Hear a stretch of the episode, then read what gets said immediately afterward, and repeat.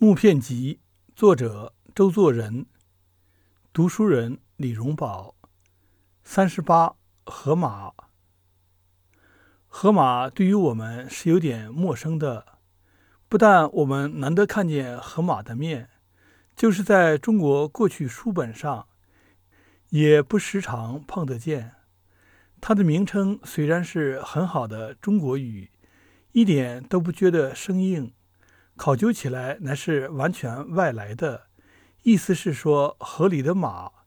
但是说也奇怪，当时给他起这名字的希腊人，虽说它是马，而实在它乃是猪的一属。只看它的身样和蹄爪就可知道了。据说它身高五尺，长达一丈六尺，连那条小尾巴计算在内，重约四吨。这与西象同是庞然大物，全世界无与伦比。可是它们天然素食，只以植物性的东西为食。有人说，假如它们是肉食动物，那可要不得了。河马系水陆两栖的动物，在陆地比较不大方便。跑起来也有人那么快，但是到了水里，那是它自由的天地了。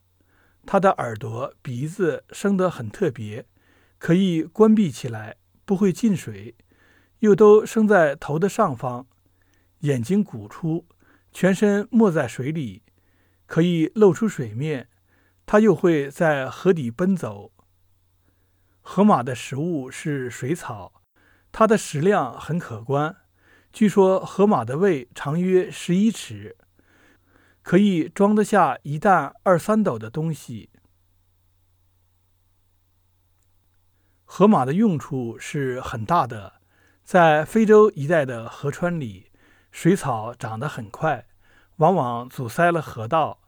这边亏得河马吃草，有疏浚河道之功，而且肉也可以吃用。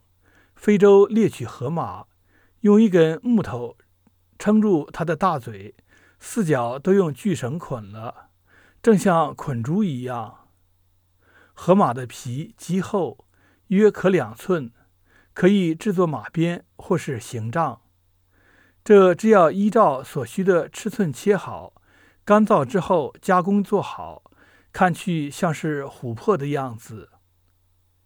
河马的牙也同象牙一样有用。我前回说西象有牙角，河马相形见绌，是不顶确实的。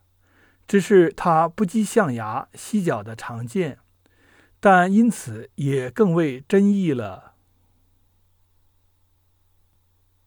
河马在欧洲也不多见，除了罗马帝国以外。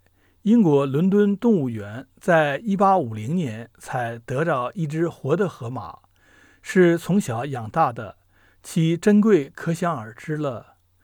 中国以前恐怕从来没有来过，因为这要从非洲来，道路非常远，似乎历史上也没有过。所以我在《犀牛》一文中说及一句，但是后来知道这里有错误。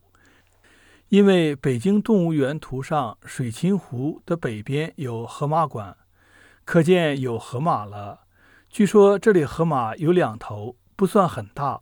上文所说这是最大的盖棺罢了。